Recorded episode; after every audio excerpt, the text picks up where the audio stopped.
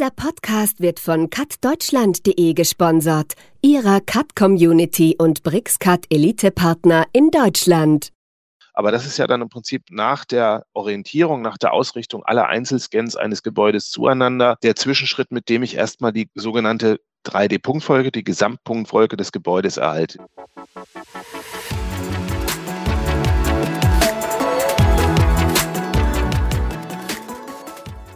Hallo und herzlich willkommen zu einer neuen Folge von Cut Talk, unserem Podcast rund um die Themen Computer-Aided Design, Technologien, Anwendungen und Software. Heute geht es um das spannende Thema 3D-Scanning. Dass wir in 3D konstruieren, gehört inzwischen zur Normalität.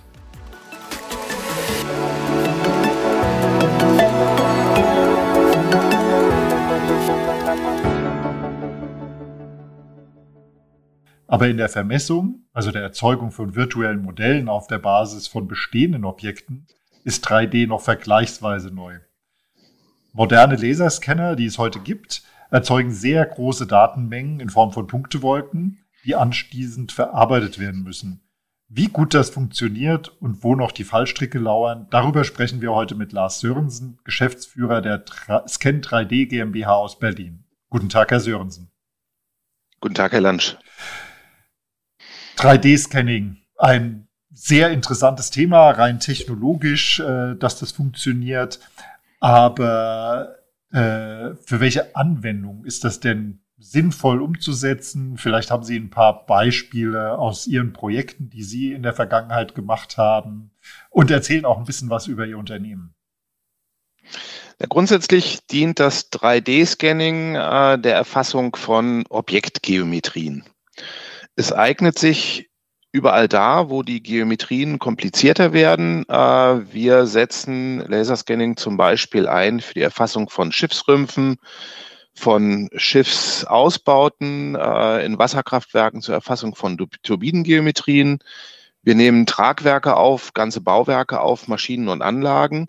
Überall da, wo man möglichst schnell und effizient äh, Oberflächen von ja, Objekten die ich eben benannt habe, erfassen will, eignet sich das 3D-Scanning. Das 3D-Scanning kann aber auch kleinmaßstäblich bis hin zur Münze oder zum Streichholzkopf eingesetzt werden, wenn man solche Geometrien digitalisieren möchte. Ich habe auf Ihrer Webseite, wo Sie sagen Streichholzkopf, ein sehr beeindruckendes Bild gesehen von der geöffneten Streichholzschachtel. Diese Auflösungen, die möglich sind, das ist ja, das ist ja irre. Das war ja deutlich unter Millimeter, oder? Das waren 0,05 Millimeter Auflösung. Das ist allerdings eher als, als Witz oder als Spaß entstanden. Wir hatten vor 10, 11 Jahren oder eher schon vor 12 Jahren einen sogenannten Messarm mit Scankopf von einem Hersteller zum Testen bekommen und da lag gerade eine Schachtel Streichhölzer auf dem Tisch. Äh, und da haben wir mal geguckt, wie hoch das Auflösungsvermögen ist. Also es geht tatsächlich ohne weiteres bis in äh, bis weit unter ein Zehntel Millimeter vom Auflösungsvermögen der 3D-Scanner, was aber bei großen Objekten keinen Sinn ergeben würde. Ja, beim Schiffsrumpf auf weniger als ein Zehntel Millimeter, Nein. das ist sicher unsinnig. Äh, wir reden ja viel über, also über CAD im Baubereich und da ist ja ein großes Thema BIM, also Building Information Modeling, also sozusagen der digitale Zwilling des Gebäudes. Das wird bei Neubauten heute ja mehr oder weniger häufig eingesetzt. Ich glaube, bei öffentlichen Aufträgen ist es teilweise sogar verpflichtend. Ähm, der das Riesenproblem, oder da kommt genau ein Unternehmen wie Ihres ins Spiel, ist, wenn Bauen im Bestand ansteht. Also man Gebäude umbaut, erweitert äh, und ähnliches. Äh, wie gut funktioniert das denn da? Also aus dem 3D-Scan ein BIM-Modell zu machen. Also BIM-Modell geht es natürlich nicht, sondern ein Building Model.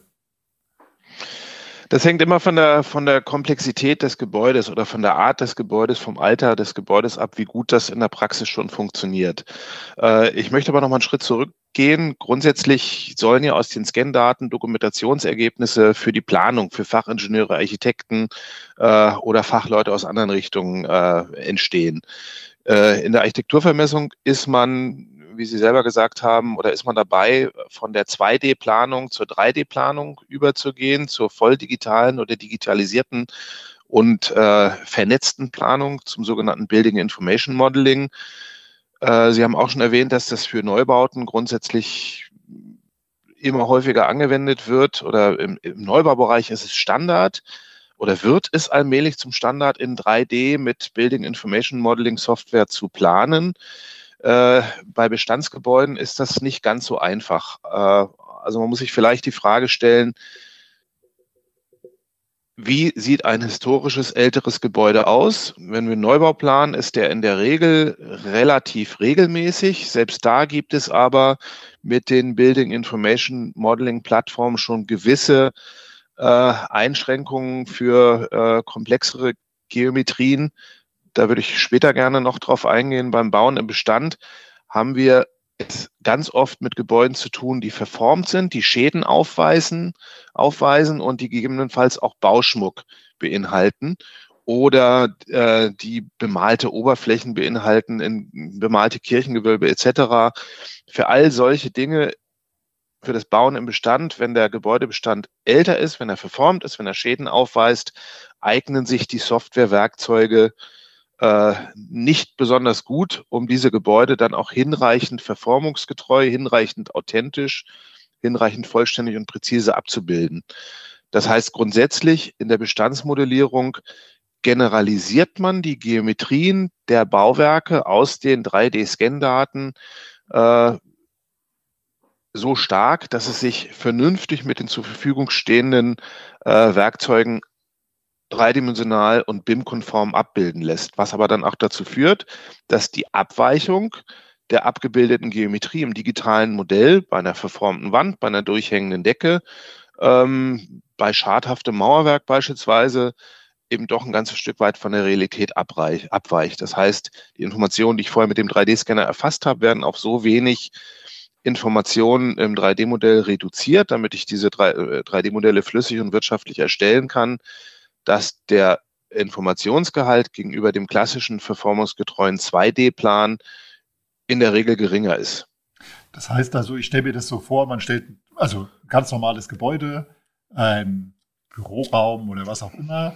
Ich stelle den Scanner rein und der misst die Punkte mit extrem hoher Genauigkeit und die Software macht daran, daraus, weil es sagt, das ist ein Raum, ein Kubus. Ja, also ohne durchhängende Decke, ohne schiefe Wand. Der versucht einfach gerade Flächen daraus äh, da reinzulegen. Verstehe ich das richtig? Ja, Sie haben jetzt erstmal haben Sie unterstellt, der Scanner erzeugt Daten mit extrem hoher Genauigkeit. das Thema Genauigkeit ist natürlich generell sehr wichtig. Äh, der nächste Schritt, wenn ich dann die die 3D-Punktwolken aus den, aus den Laserscan-Daten, aus den 3D-Scan-Daten erhalte, ist die äh, ja, ist die Generierung von CAD-Objekten, bauteilbezogenen CAD-Objekten für mein 3D-Modell. Aber zum Thema Genauigkeit des Scanners zurück. Die, die terrestrischen Laserscanner haben heute ein Genauigkeitspotenzial im Bereich, ja, eigentlich im Millimeterbereich wenn man sie richtig einsetzt und anwendet. Man läuft mit den Scannern äh, durch die Gebäude durch, um die Gebäude herum achtet darauf, dass man die Bauwerke von innen und außen möglichst vollflächig erfasst, ge gegebenenfalls noch auf die Dächer rauf oder ergänzt Dachbereiche äh, mit entsprechenden Sensoren an, an Drohnen, wo ich aber wiederum gegenüber dem terrestrischen Scanning auch einen gewissen Genauigkeitsverlust habe. Aber die Beurteilung der Genauigkeit in der 3D-Punktwolke ist der erste wichtige Schritt, um überhaupt eine qualifizierte Aussage über mein Vermessungsergebnis zu bekommen. Äh, in der Regel auch wenn ich Millimeter erreichen kann, ist, äh, ist es so, dass in der Praxis Genauigkeiten im, im Bereich von Zentimetern erreicht werden in der Erfassung eines Gesamtbauwerkes. Wenn ich wirklich unten, unter einen Zentimeter oder einen Millimeterbereich kommen will, muss ich schon einen gewissen Aufwand betreiben. Das geht auch nicht mehr mit jeder Auswertesoftware. Aber das ist ja dann im Prinzip nach der, nach der Orientierung, nach der Ausrichtung aller Einzelscans eines Gebäudes zueinander der Zwischenschritt, mit dem ich erstmal die sogenannte 3D-Punktfolge, die Gesamtpunktfolge des Gebäudes erhalte, die sich aus allen Einzelscans, in der Regel 3D-Panoramascans mit Bildinformationen aus den Scandaten, aus den Scannern zusammensetzt. Und damit gehe ich dann in eine jeweilige BIM-fähige CAD-Software, wenn auch die Punktwolke in den Toleranzen, die eben in der Praxis möglich sind oder je nach Vorgehensweise beim Scannen und Auswerten der Punktwolke erreicht werden, wenn ich mit der Punktwolke in CAD reingehe, äh, lege ich für ein BIM-konformes Bestandsmodell äh, Geschossebenen fest, Deckenhöhen fest, äh, baue die Fassaden auf, baue meine Grundrisse auf. Ich messe aber in, in den meisten Programmen nur sehr wenig Koordinaten. Nehmen wir mal an, wir haben eine krumm und schiefe Wand, die schräg steht, die in sich beult. Dann werden da in der Regel nicht mehr als zwei Koordinaten gemessen von den Standard-BIM-Tools. Äh, diese Koordinaten werden von der Fußbodenebene bis zur Deckenebene extrudiert und die nächste Wand, die auf diese Wand trifft, wird schlechtestenfalls noch rechtwinklig mit der vorherigen Wand verbunden. Und schon habe ich die Informationen über die Verformung, die vielleicht auch eine Aussage über statische Probleme des Bauwerks machen, äh, im Modell verloren. Und das ist das, genau das Problem von, von Building Information Modeling. Building Information Modeling als Planungsverfahren setzt Modelle voraus, die zwar dreidimensional sind, diese Modelle werden aber äh, nach wie vor in extrudierten Grundriss- und Schnittprofilen in den Programmen aufgebaut, was beim Neubau okay ist, was aber im Bestand dazu führt, dass ich ganz viele Informationen, insbesondere über die Verformung des Bauwerkes, der Wand, der Decke, verliere. Und Leider wird in der Praxis dem digitalen Modell, dem digitalen Zwilling des Gebäudes so weitgehend vertraut, dass man sagt, digitales Modell entspricht der Realität und es wird nicht so richtig hinterfragt, inwieweit entspricht das Modell nun wirklich der Qualität. Das heißt, die Qualitätsbeschreibung in Bezug auf die geometrische Präzision der einzelnen CAD-Objekte, die fehlt eigentlich in der Praxis noch. Es fehlen aber auch Werkzeuge, mit denen man ohne weiteres und wirtschaftlich äh, Modelle tatsächlich verformungsgetreu aufbauen kann. Wir haben da verschiedene Ansätze, mit denen wir das schon machen können. Es ist aber noch relativ aufwendig und es wird bei weitem nicht von allen Auftraggebern bezahlt. Aber die, äh, die Problematik, dass das BIM ja auf einem Standard beruht und da geht es um Wände, äh, Türen, Fenster, also irgendwie Objekte, innerhalb, aus denen ein Gebäude bestehen kann. Und äh, ich vermute, in diesem Standard ist vorgesehen, dass eine Wand gerade ist und nicht verformt. Das heißt, mit diesen, also dieses Beispiel, was wir hatten, eine verformte Wand oder eine durchhängende Decke, die ist im BIM ja gar nicht vorgesehen, oder? Also in dem IFC-Standard. IFC, das Datenaustausch, das gängige Datenaustauschformat für BIM-konforme Modelle, IFC, äh, beherrscht seit der Version 4 die, äh, die Definition von Freiformflächen. Das heißt, grundsätzlich ist es technologisch möglich, dass eine Wand, eine durchhängende Decke, ein Kirchengewölbe ist sowieso eine Freiform oder auch im industriellen Bereich ein Schiffsrumpf oder irgendeine komplexe, frei, äh, komplexe Freiform kann äh, mit entsprechenden CAD-Werkzeugen als äh, Freiformfläche abgebildet werden. Und seit IFC 4 Version 4 auch als Freiform-Objekt übergeben werden. Das heißt, die Wand besteht dann nicht mehr aus Vorderseite, Rückseite, oberem und unterem Abschluss von der, von der Decke bis zum, zum Boden oder vom Boden bis zur Decke, sondern ist eben ein Volumenkörper, der durch Freiformflächen begrenzt ist. Der Fußboden kann ja im historischen Gebäude auch krumm und schief sein. Äh, und manchmal sind, stecken da eben auch Informationen drin, die ich eigentlich als Planer brauche. Ähm, so. Das heißt, grundsätzlich bietet, bieten zumindest die Datenaustauschformate für die geometrischen Modelle, die als Planungsgrundlage für BIM verwendet werden sollen, schon die Möglichkeit, Freiform abzubilden oder Freiform zu übergeben. Aber das Abbilden in der CAD-Software erfolgt oder funktioniert nicht in jedem Programm. Und oft werden bei allen Objekten, die nicht regelkonform sind, auch keine IFC-konformen Objekte erzeugt, sondern irgendwelche Sonderobjekte, die dann nur in der einen jeweiligen Softwareplattform funktionieren. Aber bei der Übergabe über die IFC-Schnittstelle, beispielsweise vom Revit ins Archicad oder vom Allplan ins Revit, da verändert sich dann vieles, was nicht Regelobjekt ist. Das hängt aber auch damit zusammen, dass die großen Plattformhersteller offensichtlich gar nicht so ein großes Interesse daran haben, dass über die IFC-Schnittstelle ihre Daten in einer beliebigen anderen Softwareplattform weiterverarbeitet werden können. Denn die wollen ja ihre eigene Software verkaufen und nicht unbedingt ermöglichen, dass man leicht von A nach B kommt. Das widerspricht aber eigentlich so ein bisschen dem Gedanken von Building Information Modeling als Planungsverfahren, Da geht es ja darum, dass äh, die ganzen geometrischen, die Bauteilobjekte in, in, einem parametrischen Bezug zueinander stehen, dass Informationen aus Materialität, Aufbau etc. zugewiesen werden und eigentlich sollen alle am Bau beteiligten Planer, Fachplaner bis hin zu den ausführenden Gewerken auf ein Datenmodell zugreifen können, um entweder ihre Informationen da rauszukriegen oder Fachplanungsinformationen hinzuzufügen. Wenn man jetzt sagt, das geht eben nur in der einen Plattform, weil das Grundlagenmodell schon in Revit oder Archicad oder Vectorworks oder was auch immer erstellt wurde, schließt mal alle anderen aus, die eine andere Softwareplattform haben. Und je kleiner die am, am Bauvorhaben beteiligten Unternehmen werden, desto geringer ist die Wahrscheinlichkeit, dass die sich A, alle unterschiedlichen Softwarelösungen kaufen können, B, es erlernen können, alle Softwarelösungen auch zu beherrschen. Dieser einheitliche Austauschstandard ist von daher extrem wichtig. Da gibt es bestimmte ähm, Bestrebungen, das zu erreichen. Die Softwarehersteller finden da nur bedingt Gefallen dran.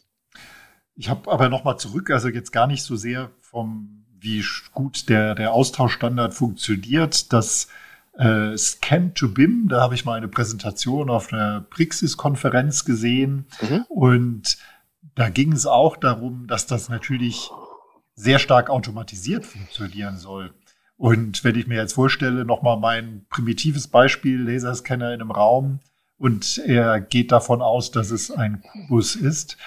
Es musste ja, wenn er, wenn jetzt derjenige, der das vermisst, äh, sagt, okay, Vorsicht, Software, hier ist kein Kubus, sondern die Decke hängt durch, bitte bilde das entsprechend ab in dem BIM, ähm, ist ja wieder mehr äh, Interaktion des Nutzers notwendig. Und das ist ja gerade das, was man da äh, vermeiden will. Das soll ja mehr oder weniger automatisch gehen, oder liege ich da falsch? Na, von der automatisierten Erstellung von äh, BIM-konformer Bestandsmodelle überhaupt der Erstellung von 3D-Modellen ist man meines Erachtens noch relativ weit entfernt. Äh, es gibt unterschiedlichste Lösungsansätze, die Automatisierung von Laserscan-Daten äh, oder 3D-Scan-Daten zu ermöglichen, aber ganz ohne Nutzerinteraktion geht es nicht. Es gibt ich sage mal, immer mehr teilautomatisierte Funktionen, wo aber trotzdem noch eine Nutzerentscheidung erforderlich ist.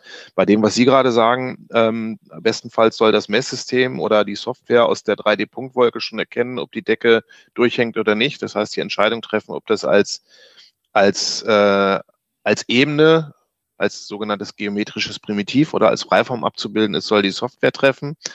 Ja, das, das geht äh, in Ansätzen, aber eben nicht ohne, ohne Eingreifen des Nutzers. Wir selber haben äh, innerhalb der letzten Monate ein dreijähriges Forschungsprojekt begonnen, vom Bund gefördert, ein sogenanntes SIM-Projekt, äh, wo wir in Kooperation mit der TU Dresden und einem Softwarepartner aus Leipzig und hier aus Berlin genau daran arbeiten, eine Sortierung, Klassifizierung der 3D-Punktwolken nach beispielsweise Wandfläche, Deckenfläche, Ebenenflächen, ähm, gekrümmten Flächen, äh, Bauschmuck etc. vorzunehmen, um dann möglicherweise auch oder um auf der Grundlage dann auch einen Weg der parametrisierten oder parametrischen Objektrückführung aus den einzelnen 3D-Punktwolkensegmenten zu ermöglichen.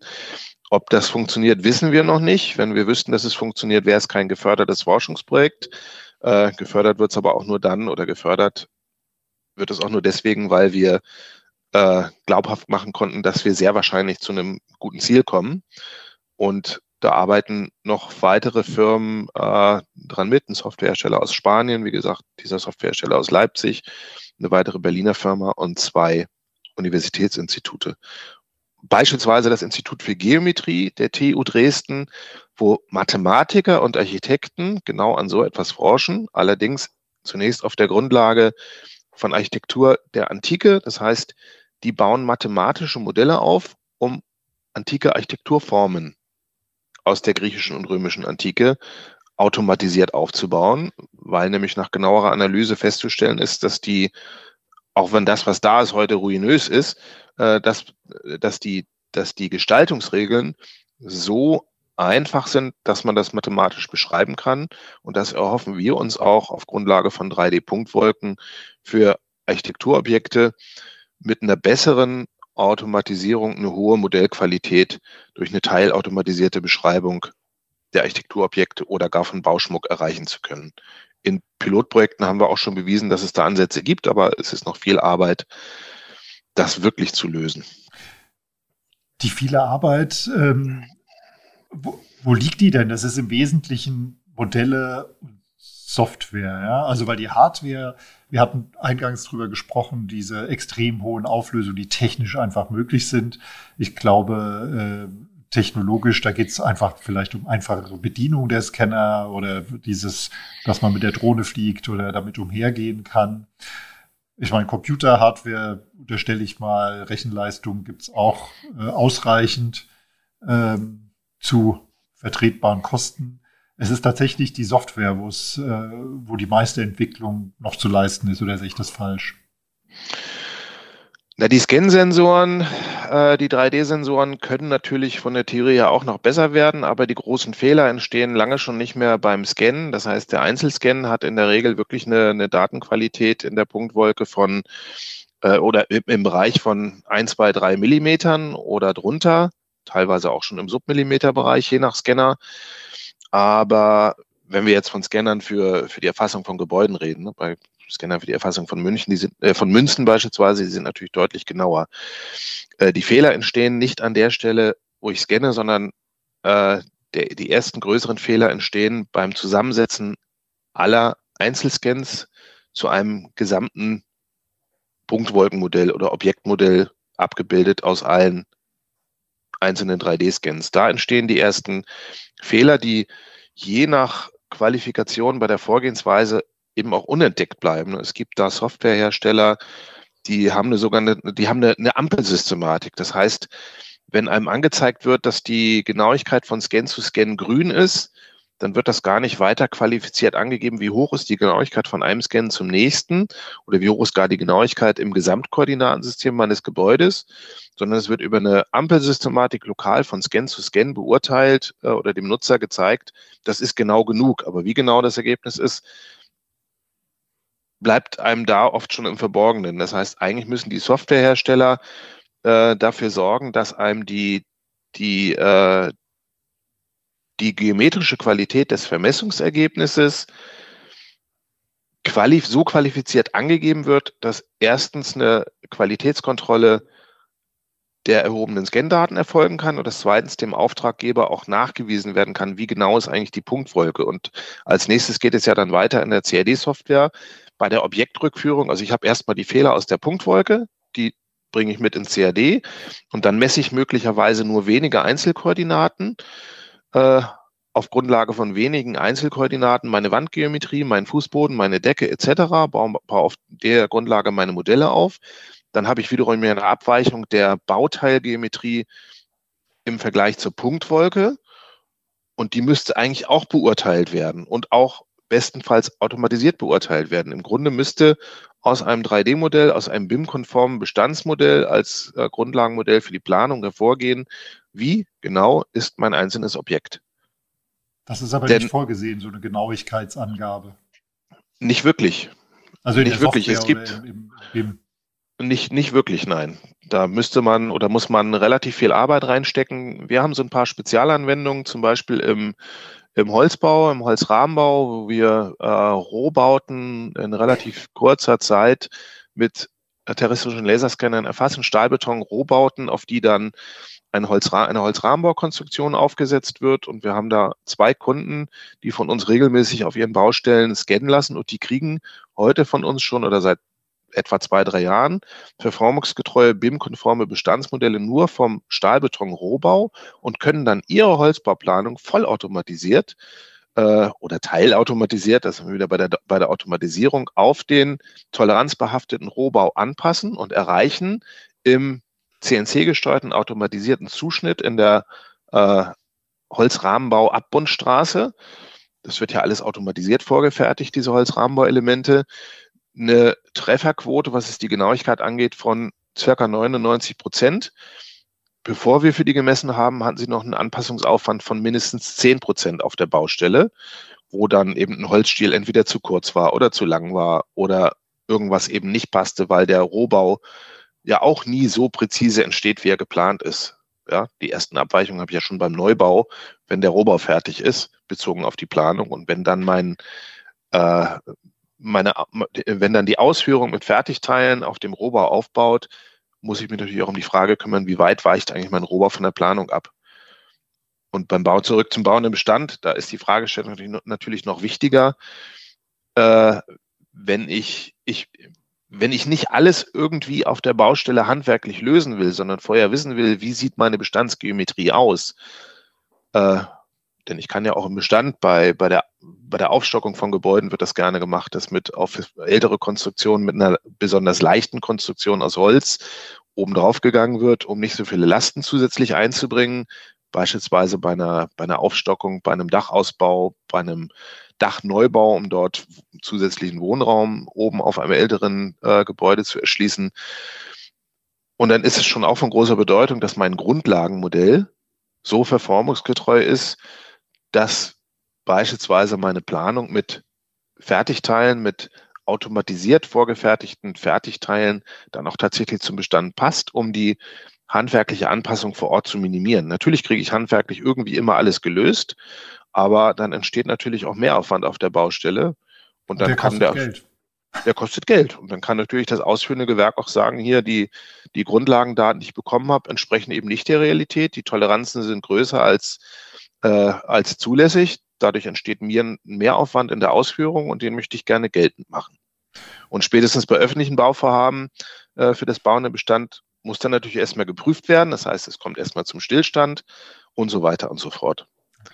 Das heißt aber auch äh, dieses Beispiel, was Sie eben äh, aus diesem Kundenprojekt äh, genannt haben, ich meine, Ihre Leistung kostet Geld, jede Leistung kostet irgendwo Geld, äh, aber für den Unternehmer scheint es sich ja zu lohnen, das, äh, was Sie sagten, das Stahlbeton-Bauwerk äh, von Ihnen vermessen zu lassen, damit nachher die Teile besser passen und er weniger Kosten oder mehr Kosten auf der Baustelle hat, nicht wahr? Ja. Okay. Gut, dann sprechen wir noch über die Plattform. Welche, es gibt ja nun eine sagen wir mal, für viele sehr schwer zu überblickende Vielfalt von Softwareherstellern, die alle äh, BIM anbieten. IFC-Austauschstandard haben wir gerade drüber gesprochen. Ähm, und dass die nicht unbedingt so scharf drauf sind, dass mit dem anderen Produkt weitergearbeitet wird, also die Interoperabilität immer gewährleistet ist. Wie sind denn da Ihre Erfahrungen? Sie müssen ja wahrscheinlich als Büro mit möglichst vielen Softwarepaketen auch der Kunden zurechtkommen, oder? Ja, erstmal zu der Frage, wie kommen wir mit unterschiedlichen Softwarepaketen und unterschiedlichen Dateiformaten vorrecht, äh, zurecht. Wir sind als nicht allzu großes Büro mit knapp zehn Mitarbeitern äh, überregional und international vernetzt mit verschiedenen größeren Ingenieurbüros, wo es jeweilige andere CAD-Plattformen gibt als die, die wir selber einsetzen, so dass wir in Kooperation mit diesen eng verbündeten Partnerbüros in der Lage sind, eigentlich alle wichtigen Datenformate zu liefern. Aber zu den Plattformen als solches, mir fallen als wichtige Hersteller auf dem europäischen Markt äh, Autodesk mit der Software Autodesk Revit ein, die AutoCAD-basierte Architekturmodellierung, das ehemal, der ehemalige Architectural Desktop wird ja nicht mehr so richtig weiterentwickelt. Mir fällt die Nemetschek AG ein, zu denen inzwischen drei große Plattformen gehören, Vectorworks, Alplan und Archicad. Nemetschek, das Alplan ist von Nemetschek selber, Archicad und Vectorworks sind schrittweise hinzugekauft. Dann gibt es Bentley, Bentley Software oder Bentley, die äh, die Software MicroStation entwickeln. Das ist eine der größten und international am weitesten verbreiteten Plattformen, die auch Industrial BIM-Lösungen haben bei allen diesen großen genannten Plattformen kann man eigentlich sagen, dass die Hersteller sich nicht unbedingt darum bemühen, dass die, die aus, das Austauschformat IFC gut funktioniert. Da ist im Bereich der großen Plattformen im Moment die Nemetschek AG am weitesten. Die verpflichten sich auch, diese ähm, offenen OpenBIM-Standards einzuhalten und das Format möglichst sauber zu schreiben, dass man gut in andere Softwareplattformen rüberkommt. Wenn man wirklich flexibel sein will, ist es eigentlich angeraten, gerade wenn es um die Erzeugung von Bestandsmodellen geht. In der Planung sieht das noch anders aus, aber der, für die Bestandsmodelle muss ich ja nur die Geometrien abbilden.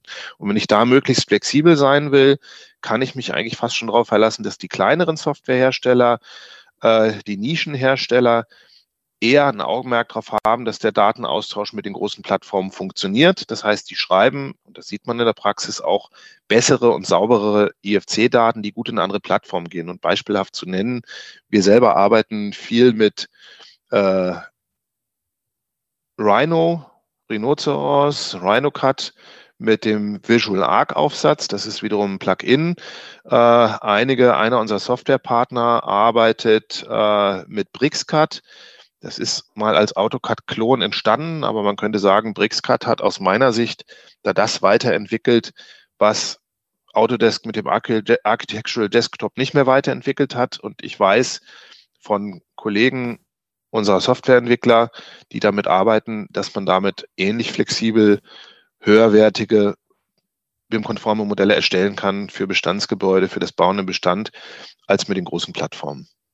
Gut, das sind spannende Einblicke. Äh, vielen Dank, Herr Sörensen. Ja, herzlichen Dank auch. Ihnen gefällt unser Podcast zum Thema CAD?